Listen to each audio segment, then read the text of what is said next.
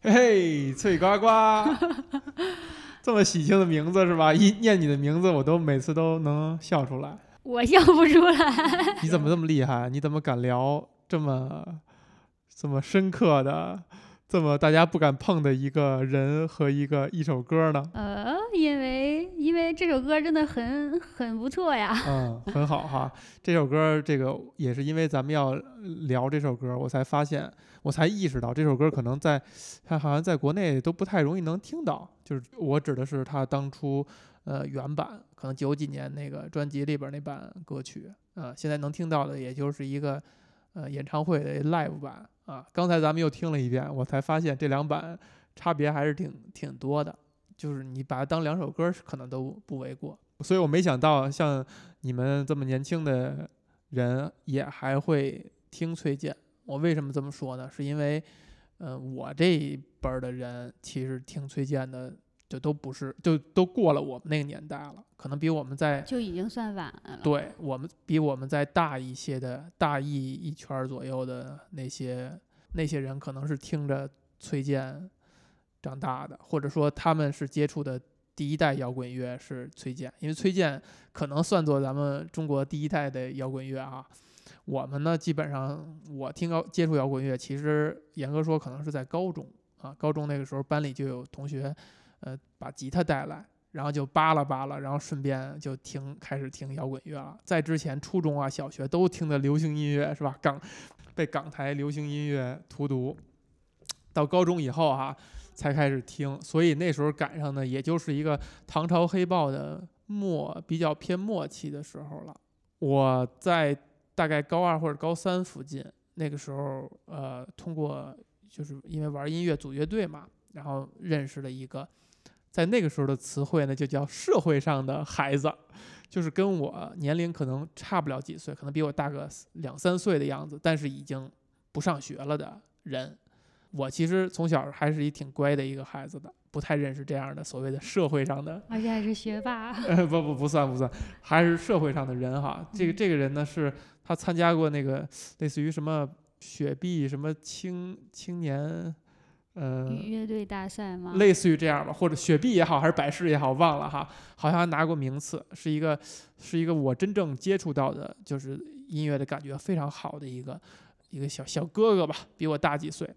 然后有一次呢，我去这小哥哥的家，他他家住在一个真的就是王府井附近的一个平房里，就是相当于老宅嘛。小哥呢就说：“哎，说我新写了一首歌，我给你听一听。”我就听他弹唱。第一句歌词啊，我是一只八十年代下的蛋，长得不大不小也不圆。哎呦，当时我听完第一遍第一句歌词，我觉得哇，这个歌词是怎么来的呀？好有创意啊，好新奇呀！然后就觉得他还是挺有才华的。因为其实我以前也很多次说过啊，我听歌几乎是不听歌词的。包括我们玩乐队的时候，我自己写歌就是怎么押韵怎么来，逮着什么词说什么，就是其实没有什么表达。但是呢，我就这个这个小哥的这句歌词儿就让我觉得很新奇，哎，为什么觉得新奇呢？就是因为其实那个时候我还没有听过崔健，嗯啊，所以后来当我机缘巧合听到了那个咱们今天要聊的这首《红旗下的蛋》的时候，我才意识到这位小哥的这句话可能是来自于这句话的一个变形、一个变种，啊，所以严格意义上，其实我对崔健的了解就非常非常晚了，可能甚至都是在。大学以后了，呃，而且也没有太系统性的听过，有一点儿那种所谓的敬而远之的感觉，但是有限听过的几首歌都觉得非常好，非常震撼，而且当你意识到，比如说像咱们今天聊这首歌，它是在那么早就就已经做出来了，就已经发行了，都会觉得这真的是一个对音乐，嗯，非常执着、非常有追求的一个人哈。因为我我其实不是很知道到底这首歌是哪一年的，嗯，所以我刚才还差点想问你说那个你说的那个应该好像是九九四九五年左右吧，这首歌反正很早。那那个时候就是说，嗯，你刚刚说的那个小哥那个小哥，那肯定是在他之后。我觉得他那句词肯定是来自于就是。他认为大家可能都听过崔健这首歌，嗯，所以他会把那种那个那句词那样变换一下去去唱。那那就是我听他的，我只听过现场版，然后我就发现。现特别的呃配配乐呀，然后感觉呀、节奏啊、氛围啊，然后表达的东西啊，然后情感啊，都都特别的呃，对我来说是没有什么年代感的，就是我现在听了我就会很惊讶。然后，呃，而且我隔隔多久再听都是很很棒的一一首歌。我的播放软件也不知道怎么就听到了这首歌，然后我就说哇，好厉害哦。然后我平时自己听歌的时候，就是我会把我发现一个特别好的作品的时候，我就会把那个作者的，就是所有的歌儿全都听一下。然后如果发现都很好，那我就特别就会喜欢上那个作那个作者，然后就会去看他的一些嗯经历啊，或者是风格之类的，就了解很多这些。所以，比如崔健呢，我就一一开始听的是什么《花房姑娘》呀，嗯，一无所有，大家都弹唱嘛，就是《花房姑娘》，然后《一无所有》之类的。他的算大金曲了，流传度比较高的。然后而且呃怎么说呢，就是他的那个旋律可能更更明确一些，就更容易听一些。这个红旗下的蛋，你刚才说你你被你被算法推荐以后，你居然一下就喜欢，那你还真是非常硬核。因为我觉得这首歌是属于是，就可能很难说第一眼就喜欢的。可能必须是大概知道崔健是一个什么样的人，什么样的状态，他唱歌是一个什么状态，他对音乐是一个什么状态，才可能就是踏实下来心去欣赏这首歌。对，因为他这里面的歌好像从节奏上来说是更有意思的。嗯呃，就他并不是强调旋律性的东西，然后他这好像也没有旋律吧，就是他全是在说。然后因为因为他他在那个他在一首歌里叫好像叫蓝色石蓝色的石头蓝色骨头，骨头，然后骨头。他他在那个歌里面好像说过，他说后来他就成了个写字儿的，就是其实我我就觉得他的有一些音乐是，呃，像是一个作家在表达。我觉得这样是很好，就是他呃没有说把自己定义成一个我我我是一个什么样的人，就比如我是个音乐人，我是一个对我是个歌手，我是个乐手，或者是我是一个我就是个制作人，或者就是呃呃音乐制作人哈，或者是说我我是一个某一方吉他手，就是他没有说是这样去定义自己，但那首歌里说是写字儿的，然后我觉得我理解就是一个主动的一个表达者，所以这首歌里他没有什么旋，他没有唱上没有什么旋律，所以我就理解为他其实呃崔健老师其实是在表达他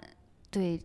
当下那个社会他所理解的看到的一些感觉，所以这样的歌其实就现在就越来越少了。对，就是直接的在表达，就是他不会考虑说，呃，呃，多少人能接受，或者是呃什么样的人接受。因为我我我理解哈，因为旋律性的呃歌的旋律性强的歌的话，它可能可以就是重复啊、重复啊、副歌啊、副歌啊，然后但是就是旋律性呃没有什么旋律性，它主要强调一些。其他的就是想要说的话的话，说的很尽兴了，人们才觉得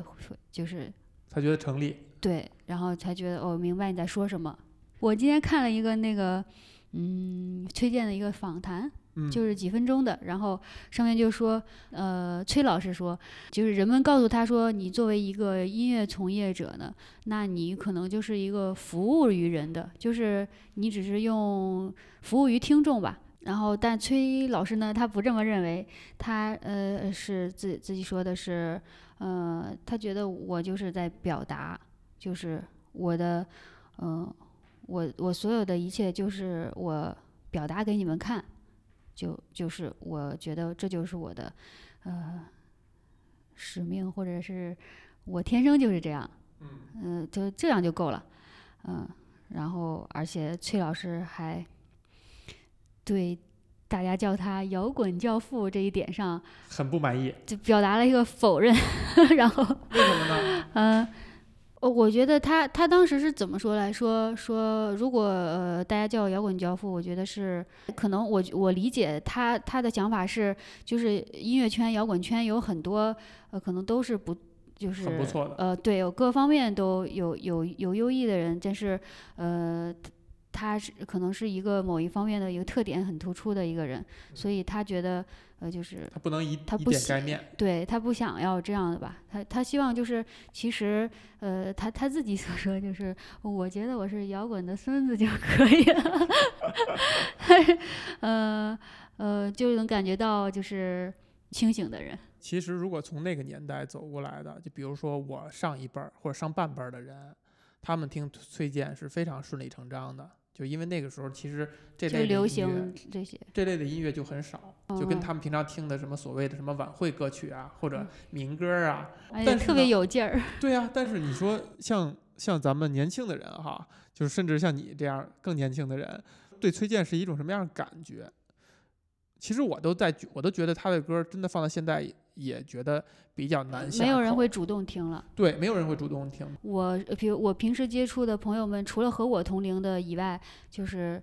有好多其实是九九五左右的，嗯然后甚至更小的，呃，九六九七，呃，嗯就是那你一块儿玩音乐的小伙伴呢，呃一块玩音乐小伙伴就比我小，都比你小。对，有有个别和我差不多，然后我会发现就是。嗯、听崔健的，如果这样来看的话，嗯、他们基本上都不知道。呃，他们不听，就是他们不会听。那你比如说，你会推荐给他们吗？呃，我不会，因为呃，我不是说这个就是崔老师的歌不好啊，我是说就是因为我很了解他们，就是我呃，他们他们就是我更知道他们的音乐的审美，或者是他们在听什么样子的歌。首先，他们那一类型的听那一类型的或者固定类型的歌的人，可能通常就是因为这一种类型，他其实就是不喜欢的。呃，除非是有的人可能真的什么风格都能接受，那样的话就比较例外，也可能和年龄没有关系。但是呃，目前来看，就是可能我身边确实，呃，大家更能接受的是呃温柔一些的，就是很很美。美好的，对，是一种很美好的一种一一一种类型的歌曲。然后爱情啊，我在想，其实呃，就是即便同龄的人，他们也就是可能会听其他乐队，但是崔健的话，呃，就主动去听哈，然后也真的也好像比较少。我听到就是比如说《红旗下的蛋》这首歌的时候，我是能感觉到那个力量的，而且这种这种感受，这种有力量的感受，是在我其他歌里面或者是其他的甚至电影，可能有一些吧，就是是我感受不到的，是不一样的。所以就是这一份很独特的的感受，只存在于这首歌能给我带给我的里面的时候。那当我需要它的时候，我觉得我就特别想要去听，去重复听。第一，这个你说的这个力量是一种什么样的力量？嗯、就是你会发现，同样有的人在表达、在说话，或者在跟你讲一些什么事情。比如说，他说老呃老头更有力量，他 他的他发音或者是他所表达的那个状态，就是你或者是你说他表达的画面感。就是在强调那个力量，就是很就是特别直接的，就是他说到挺胸抬头叫喊的时候，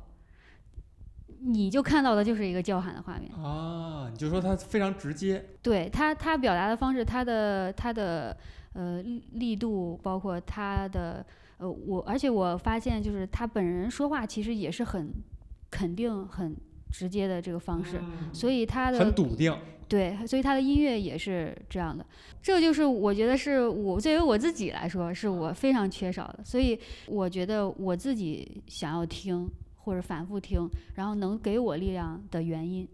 就是因为这种力量是我自己没有的，而且我很向往有，所以就能体会到。哇，这说得太好了。那你那你一般什么情况下，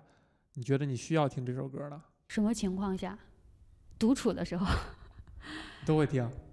对，独处的时候，有时候我对我对有的人来说，就是听音乐是放松，就是呃，我舒缓的音乐催眠，然后我休息，我听轻柔的。但是呃，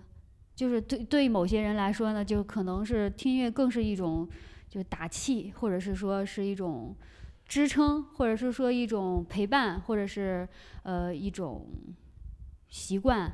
就是。是一种那样子的一个作用。所以在这个时候，就是呃，你你就是有些人可能不需要说太放松了，或者是什么。所以你听歌的时候其实没有那么放松。呃，对我是就是很就基本上是一种亢奋的状态，就是无论听什么歌，呃，对，但是我会我会主动选择，可能因为最近排练乐队吧，然后再加上我就是从几年从几年前呀，就是很多年前，然后从那时候接触民谣开始，然后后来到摇滚，然后后来再到各种各样的摇滚，然后这到现在。又又听了其他流行，哎，又回到摇滚，最后又接触一点点民谣，发现哎呦不行，然后又民谣就不行了，对，民谣就不行了。真的吗？呃，对，因为嗯，因为现在民谣来对我来说就是不够劲儿，是只对，可能只是一种回忆了，没有办法再触动太多的东西。比如像万晓利什么的，你听过吗？哦，听过啊，万晓利你会喜欢吗？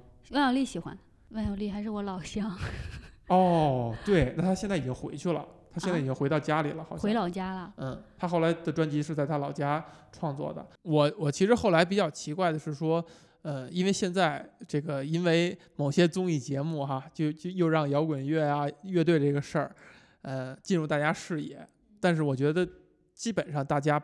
不是说冲着摇滚乐去的，是冲着一档真人秀啊，真人秀以及这种国民性质，大家都有话题的这种社交硬通货，就是这个有话题性的。嗯，大家可以一起聊一些什么事儿。一般是等这种节目过了以后，可能大家又又回归到以前的样子了，也不会再听摇滚乐。但是就算是这样，你感觉，嗯，还是有一个很明显的趋势的，就是我印象里所谓的那些特别摇滚乐的摇滚乐，比如说就以吉他、贝斯、鼓三大件儿为主的这种音乐，好像慢慢的大家已经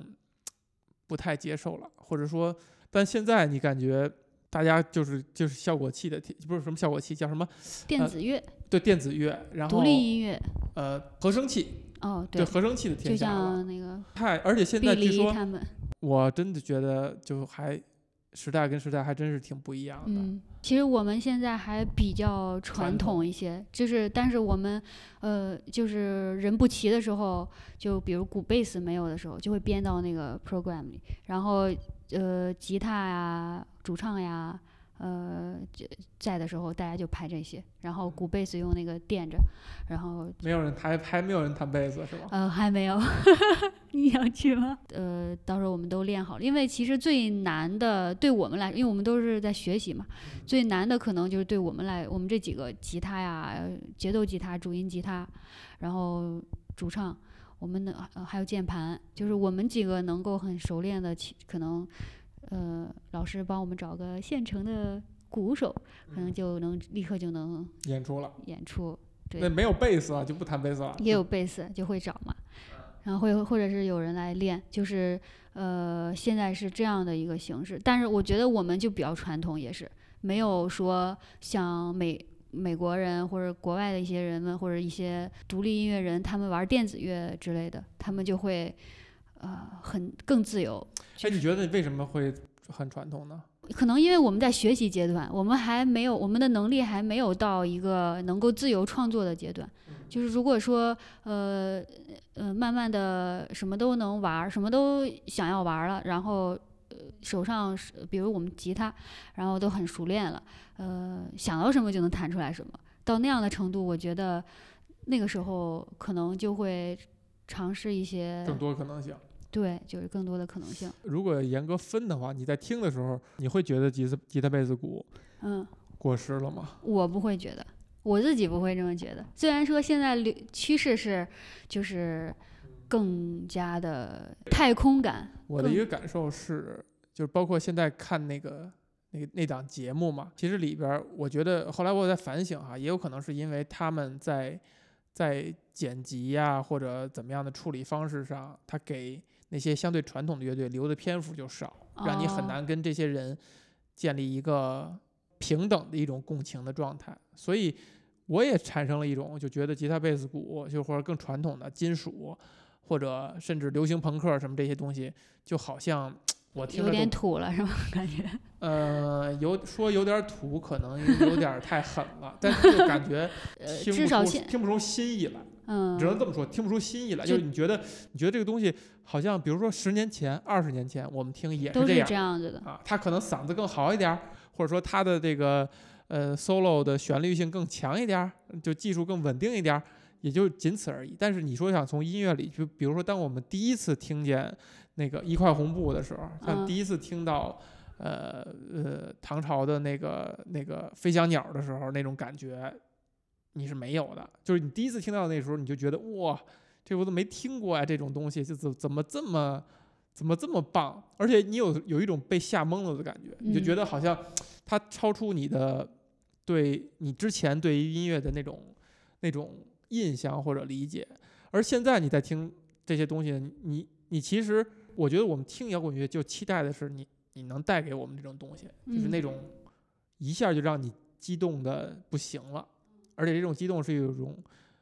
比较懵的状态。就就说回到那个那个节目上面嘛，可能是因为它的编排的原因，它留给的留给那些现在更潮一点儿的音乐的篇幅多了，你跟那些乐手建立了一种相互理解的共情，你可能觉得他音乐哎好像是挺新鲜的，更进步一点儿，或者说更进化一些。嗯好像吉他、贝斯、鼓已经走到了尽头了，就你隐约会产生这种感觉，但我觉得应该肯定是不会的，肯定还有在坚守着这种比较传统的配器，嗯，传统的风格也能做得很好的。我其实把听歌一般归结为是一种缘分问题，就包括崔健哈，到现在为止，你说他每首歌我都听过吗？没有，我听摇滚乐听的最多的时候，我也没系统性的听过崔健。嗯就我们在准备聊这个时候，我还在想这个问题：为什么就是这么就被誉为第一代的中国第一代摇滚？为什么我没有听过？就是以前我还挺喜欢摇滚乐的，其实我也想过有关于摇滚乐的这个问题，就是，呃，我你有没有会发现说，有时候就是对对有些人来说，对有有的一部分人来说，就是摇滚这件事情是一个就是有点像与生俱来的感觉，就是嗯，有有的人可能就是有有这种就是这种这种镜头或者也好，就是你觉得你有吗？我觉得我完全有，是不是？你你笑话我。完全有，没有没有没有。我觉得我觉得我一猜你就是这样的答案。我觉得你也是很摇滚的。就是呃，因因为我发现，就是比如说我我可能有一些歌曲吧，比如说你会看大家，哪怕是比如说把大家的喜好，大家 KTV 唱歌，对啊，你作为那个东直门王菲，你 你居然还说自己很摇滚，你们唱的也都是 不是就。是就这个就有意思了，这个我也想过思考过很很很多次，就是啊其实其实你，但是当然这也不能评判，这说到自己身上，自己也是这样，就是嗯，就是你你能唱好什么和你内心里呃喜欢什么可能是不一样。比如我可能喜欢呃就是那种比较有力量的歌曲，但是那你在 KTV 会唱吗？对你在 KTV 如果有人听的话，就是你你更在意你的脸面的话，肯定会选一个就是那为什么呢？听着顺耳的歌，然后自己同时也唱的也不错，自己也很满意。为什么呢？因为我你为什么不去？你比如说，你为什么不点我觉得这就是我不够摇滚的原因，就是我觉得自己是摇滚，但其实又不够摇滚，因为你还是比较在意这些。，对嗯，对，因为你嗯我们有时候会点唐朝黑豹啊之类的，尤其是比如点唐朝飞翔鸟，他那个嗓子啊啊喊喊上去的那种，我们是当一种搞笑在在唱，对吧？就嗯大家就唱的前仰后合的笑，特别特别那个开心，就那种感觉，而不是说我认认真真的嗯演绎一首。摇滚歌曲，那可能比如说唱黑豹的，因为黑豹也算流行摇滚了哈，就是它的歌旋律性还是挺强的，尤其是最开始的时候，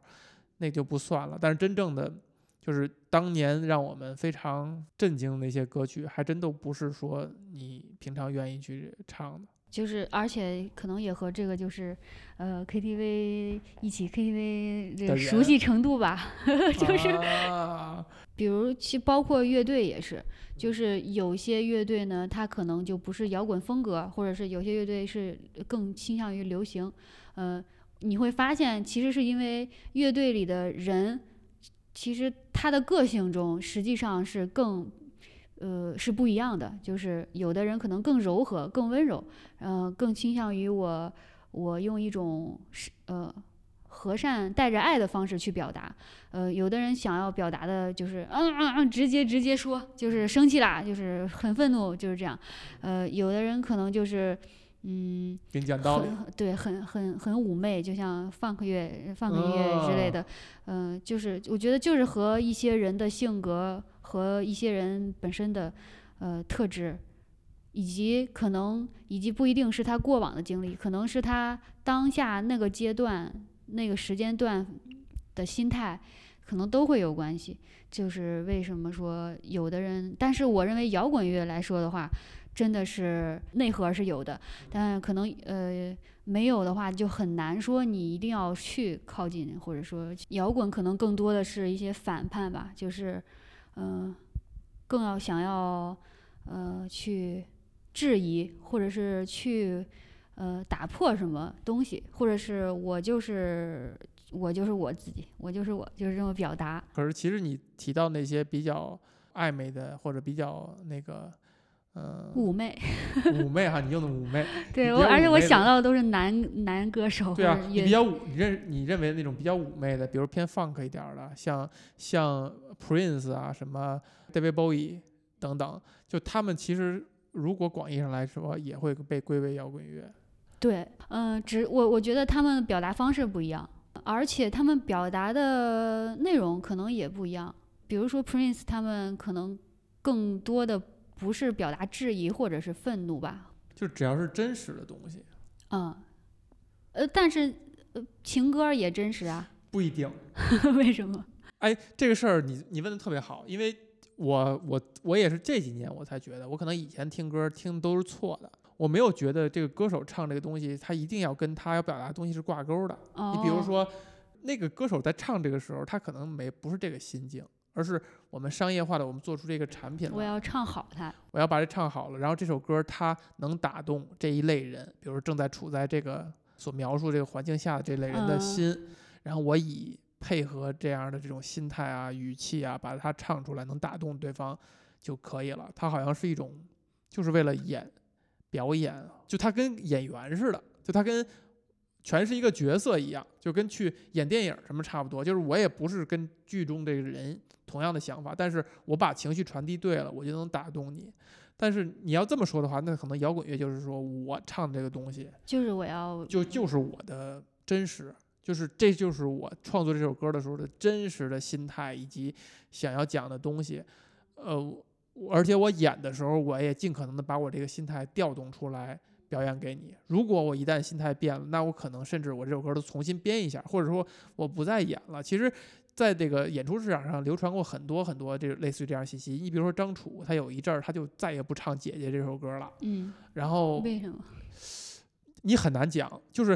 他怎样都是真实的。比如说他对姐姐的情感变了，他对这首歌的情感变了，可能是真实的。也比如说你们就认为我就唱就想让我唱这首歌，但我这首歌我就不唱，或者说这首歌现在已经他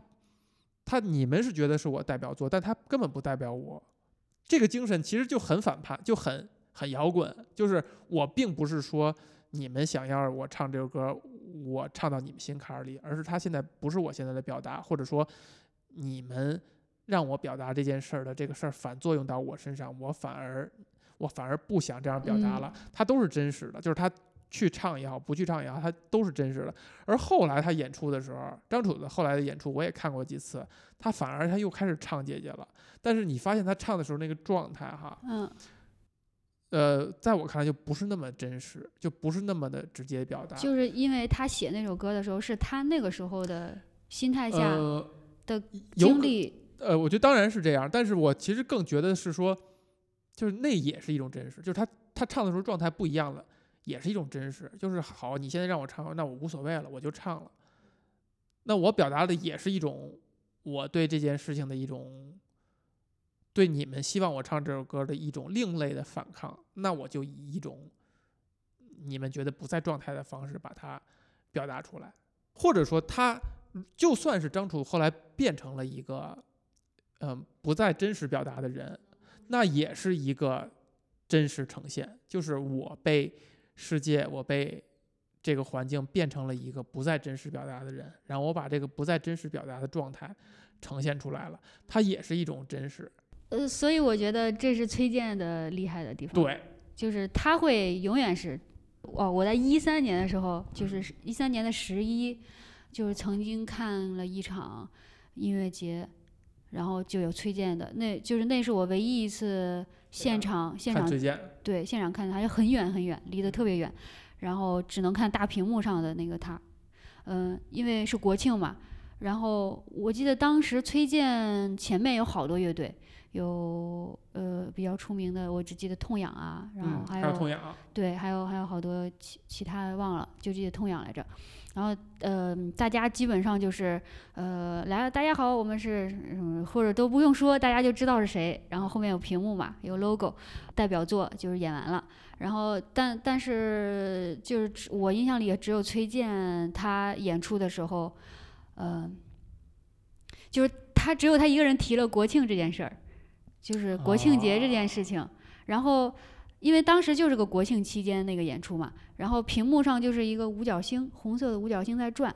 就是而且呃，我我当时就在思考，就是说为什么就是我们所处在这个国家里面，就是可能大家当然更多的是在关注我们当下的自己的自身的生活、工作、家庭，呃，我我我们做的事儿，然后但是可能很少说有人。尤其是我青中年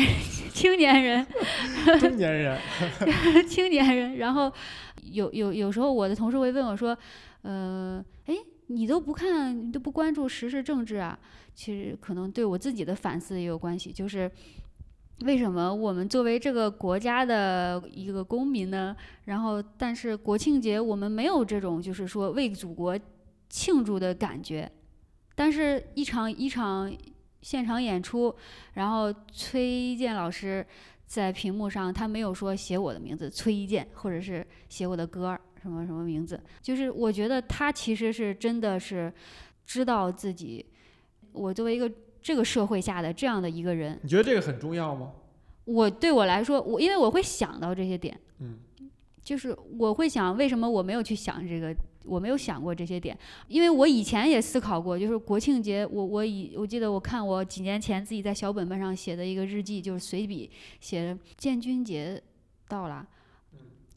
可是，就是我，我觉得就是军队是不是其实是很意义很重大的，就是对对国家或者对对的群众来说吧，对我们今天能获得和平，比如说前阵子看了那个打仗的那个电影之后呢，然后我其实在想，我现我们今天的这种，对我们今天呃对这个不满，对那个不满，但是呃。当时是是有很多比我们小好多的人去，就是去去换来的，而且他们可能，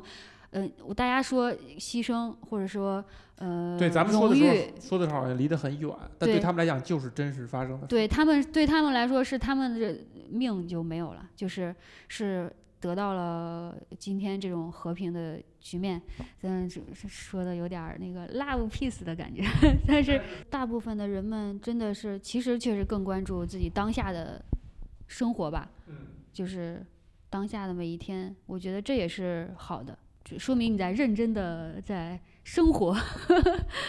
然后哦，我说那个演出，嗯，那是我第一次看崔健的现场，呃，我真的是完全被震撼了。就是我之前听过他的歌，但是我没有看过他现场，我没有想到说，呃，一个人在就是你你你真实在听他的唱歌的时候，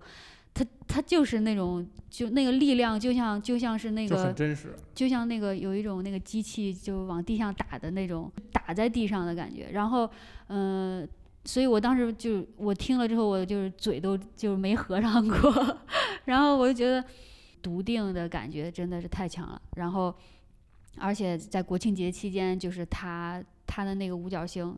包括他现在帽子也是总是有个星星那五，角星相当于是它的一个象征了。对呃，可能是他最早去传递的一个元素。嗯，非常的让我有感触，而且最重要是他的音乐里面的那个小号的声音起来的时候，在晚上就一切周围很安静，然后那个小号突然出现，就就好像就点亮了，完全完全都已经呃什么都就变得很嘹亮的感觉，然后什么的，我看看我我当时还就写了一个微博，就是对，因为当时他的演出大屏幕上就写着一九四九到二零一三，就是他有写在回顾这一段的时间。就是，所以你在看他的演出的时候，会觉得你不只是在听他唱的这首歌，就是你会觉得他是关注的是我们当下的，不只不只是自己，他在关注当下可能是呃周围，或者是当下这个时间段我们在经历什么，就是他会去去看到这些。我觉得，我觉得你能看到自己以外的人，一定是因为是艺术家该做的事儿。对，一定是因为呃，他心中就很大，然后他装得下这么多这些呃这个伟大的祖国，所以才能够呃表达出来给我们看，给观众看到。你当时就想了这么多这些，对我当时就想国庆节。没有国庆的感觉，然后但是可是这个演出让我感觉到这是国庆节，就是其实我有跟那个就是呃就是因为我的吉他老师的推介的缘故，嗯，就是有一次我的吉他摔坏了，然后呃老师就推荐了一个厉害的吉他的大师，哦，然后这位大师是崔健老师的御用大师，然后哦。就是就是帮帮崔健调吉他的，对，然后因为因为后来我就记得我找过这位老师几次去修琴或者是去调换弦之类，就是这样的帮助吧。然后我就会发现每一次呃会他会跟我们讲很多，就是他的想法，就比如说就是他对当下的一些一些看法，包括对一些音乐的一些呃。或者女孩玩音乐之类的建议，会说好多，对，他会怎么说？其实也挺有意思的，因为当时我跟我们其他小伙伴都是女孩们，嗯，然后去找他，他会说，呃，他他其实说到一些我我我后来也想说，他说其实他见过好多玩音乐最后走不下去的，呃，女孩们如果是的话，呃，很少有玩女孩重金属能够一直能特别久的能，它大部分是，呃，可能你流行一点，然后你、你美好一点，嗯然后可能会更更容易。你觉得你为什么玩音乐呢？我也不知道，就是就是或者说为什么现在还有动力？就都已经工作了好几年了，还能有动力去做这些看似好像，嗯，又没什么明确的目就没有标，对没有什么明确目标的事儿。专辑啊，或者或者或者什么组个乐队去演出啊等等。因为刚才咱们聊的那个话题挺有特别有意思，就是呃玩摇滚乐或者玩音乐的人，他那种特别真实的状态。然后你说到了，就这个人他是什么样的人，他的音乐就呈现什么状态。我们高中组乐队玩的时候，然后弄了几首歌，还录了，录完了以后就自己拿随身听录嘛，就一块儿就现场演，演完了以后就录，录完以后就给班里的同学听。然后有一个同学就非常喜欢，他就说说我有一个我那个我妹妹的朋友是就是玩乐队的，但是也是那种所谓的社会上的孩子啊。然后说我想给他听一听，然后后来他就拿着我那个磁带，然后他那个妹妹的朋友就呃到放学的时候来到我们教室，那个孩子第一句话就是哎呀。这个不愧是好学校的学生啊，写歌都这么积极向上。因为因为他很喜欢的我们那首歌是我写的那个是那你还能叫叫大航海，就是是一首就是去航行去远方，然后你能唱一面下吗？我我也不唱，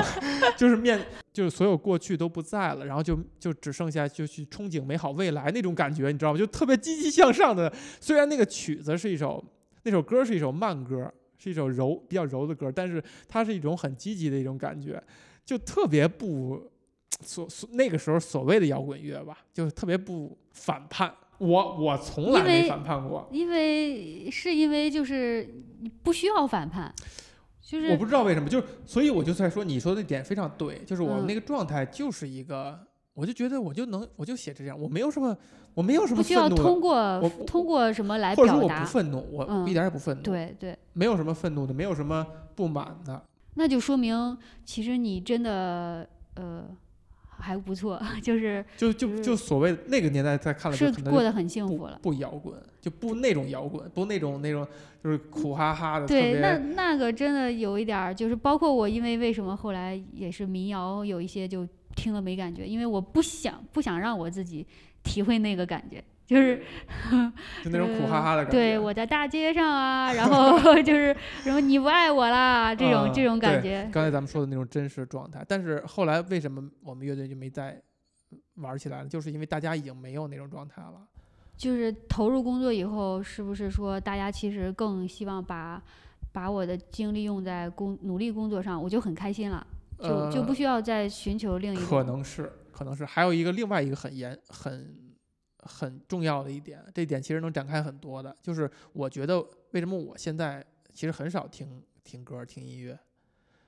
就是这个事儿对我来讲已经不再好玩儿了，已经不再有足够的信息量了。而我大量的听音乐的时候，就哪怕是流行音乐、港台流行音乐、情啊爱啊，或者摇滚乐，或者国国外的各种音乐的时候，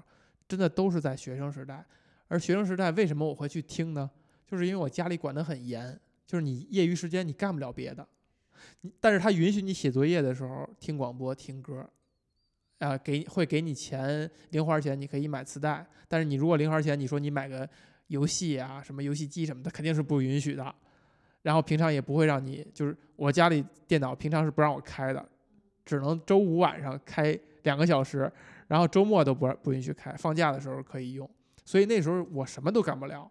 我只剩下可以听广播。我明白了，所以那个东西在那个时代就是我唯一能玩儿的东西，它唯一能给我带来信息量的东西，所以我会喜欢。然后玩乐队和写歌这种事儿对我来讲就跟游戏一样，它就是做在做一个游戏，就是给你这么一框架，你要写一首歌啊，你就会这么几个和弦。我我技术特别特别烂，弹琴什么技术你就会这么几个和弦，你也没有乐理，你就能不能写出一首歌来？那我就玩一把，试一试，哎，写出来了，给他们一听，他们觉得哎挺好玩，咱们排一排，我们就一起，每人出点主意。你编不出来 solo，去阳台，那时候就把我们那个主音吉他就关在阳台，就特别冷，说你不写出来，那个 solo 不许进来，然 后还在阳台。音吉他也是学霸，一个人一个人，反正学习都不错，那都是就一个人在阳台在动的，那一定能解决，因为从小的习惯就很好，然后再不不是的，不是的，嗯。我觉得就是技术很差的人对音乐就是一种听天由命的状态，就是我扫这几个和弦，我能不能产生一段旋律，嗯。我就如果产生了我就写出来了，如果没产生，我就一遍一遍的我也写不出来。它对于我们来讲是一件很难的事情，嗯，对于那种专业的音乐人士肯定不是非常简单的，尤其是那种很简单的歌曲哈。所以那些东西在我看来就是一种，就是一其实是玩儿，其实是娱乐，它不代表任何的追求或者表达。它真的不代表表达，它完全也不是说为了什么吸引小小姑娘啊什么的，也没不具备这些意义。它就是一种游戏，就是一种玩儿，而且是跟这几个小伙伴儿一块儿玩儿。后来才找到了真正的游戏，哎，后来当你毕业以后，不是或者说当你离开家以后，就上大学就离开家了嘛，你不受到约束了，就是你会接触那些玩儿的东西，肯定是信息量更大的，或者它可能更符合你，就让你更喜欢的东西。那慢慢的音乐它就被就是被边缘化了，就在我这儿可能是这样。当然，我现在在听到以前喜欢的歌，或者现在很有缘分的，偶尔听到一两首好听的歌，我也会很激动。那当然是所有人，就是我我我甚至觉得没有人不喜欢音乐，只是说音乐对于他们的重要程度是不一样的。但是只要是只要是人，他可能听到好好听的音乐，他都会影响他的情绪波动，这可能就是生理的生理问题嘛。我我我觉得嗯就是每个人他更想做什么事情，一定是因为他需要那个事情来让他解决一些问题。对解决问题。我我觉得好多事情其实是都是这样的，啊而且就是也是有一定的特特定的专一性。就比如说像你说的，当我发现游戏，呃，能更好的去让我更高、更更开心，或是更有意思的时候，那那其实另一个就可能会稍微的，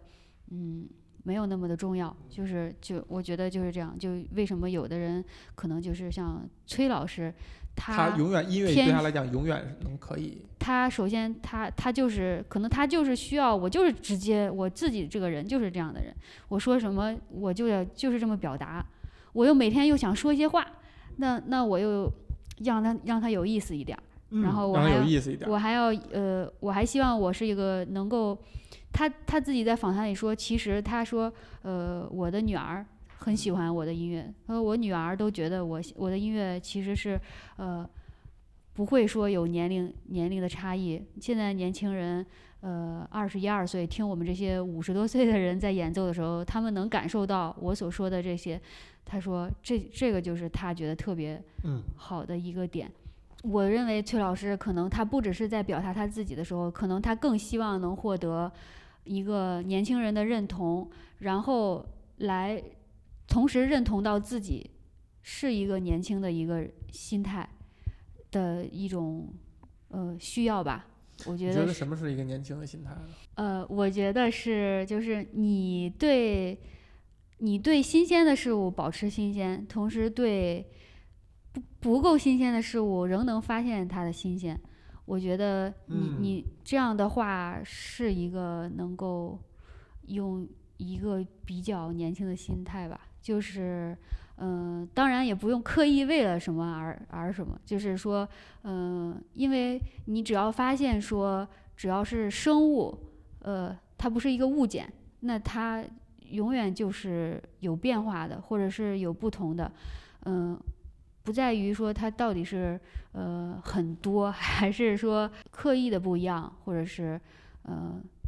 经历了时间的变迁之后变得不一样。你觉得音乐在你这儿会排到什么样一个地位呢？我觉得能排到第一到一点五，哦，一第一吧，我觉得是。呃，当然，但是我也我最近也有思考过这个，比美术还高。嗯，可能因为因为画画是职业，然后呃设计类的是职业，就你、呃你完全，当然这个职业并不是一个借口，我觉得也许就是因为我想起来，我我有时候回想小时候，我我一开始去画画的时候。就是因为上课的时候根本 听不进去，然后就是画画打发时间无聊，然后这种。但是音乐的感觉，我回想我小时候第一次去近距离听现场的那个感觉是初中，嗯、当时初中学校旁边有琴行，就我们家乡的一个小地方，然后琴行里有人在打鼓，啊，就是呃，琴行那个琴行就是个吉他琴行，墙上挂的全是吉他。然后那那个鼓的声音，我第一次现场听的时候，就是在你旁边儿，不是在电视里，呃，就就是和画画的感觉就不一样。画画是我自然而然随性的，然后音乐是那种，我觉得可能他们都他们占了两种不同的，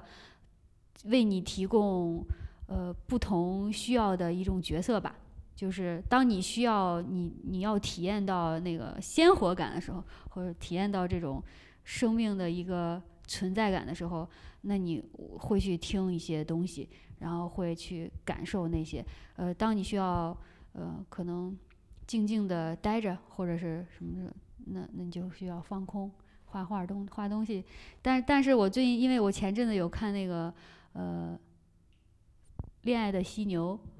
的那个孟京辉，对，那嗯个那个编剧呃廖一梅，他写的一个文，他写的一个二十周年的特辑，然后他有说，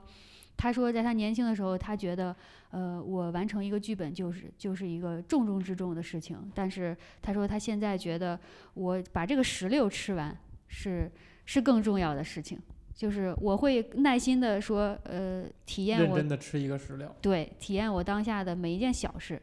我觉得现在我就是我有思考这些，就是可能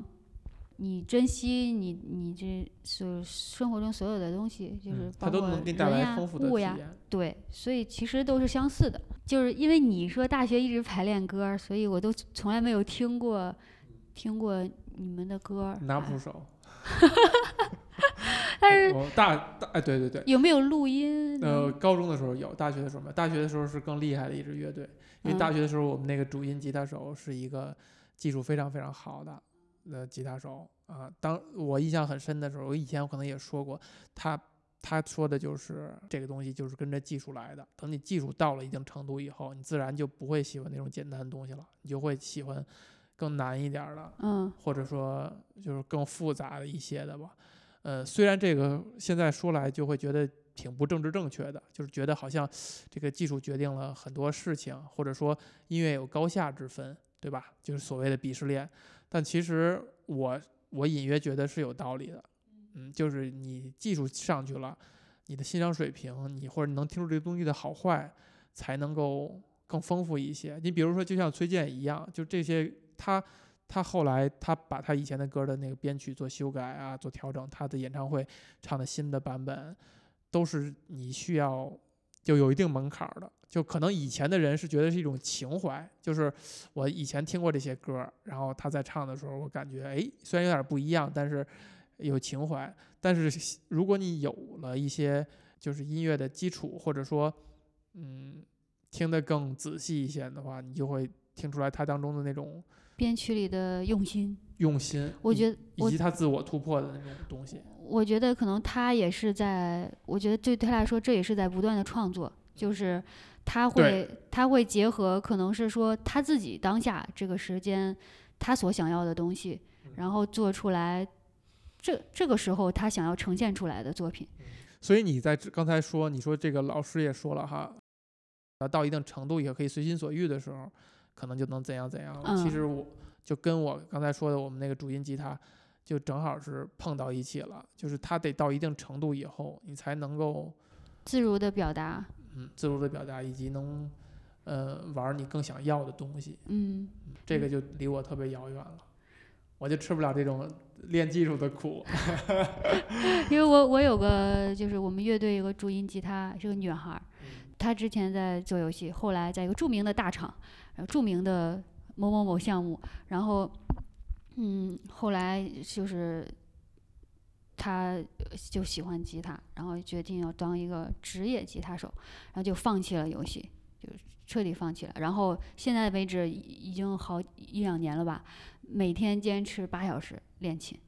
就是就是就是为了就是说，因为吉他是吉他这个乐器，真的你要没有对他没有功夫对他他真的很很很很微妙，呃，没有功夫的话，一听就能听出来，所以就是那他现在水平在你看来如何？呃很不错，而且呃一一直都很就是很稳稳定的在努力，就是我觉得这一点是就是鼓舞我的一个特别大的一个点。也是我，也是我在，就是就是坚持去练练琴，或者说排练啊。然后就是虽然我们是练一些别人的歌儿哈，然后呃，但是算是一种学习吧，然后一种动力，我会觉得、呃、特别好，特别开心。我身边有一个职业未来的职业的吉他手，其实就是老师所说的，呃呃，真的要一个优秀的吉他手的话，可能十年的时间就算是一个差不多吧。就是你要练习，或者是你你的功夫，我觉得每个人能够找到自己的这个嗯，喜欢的事情，而且能就很笃定的坚持，就就是一件特别幸福的事儿。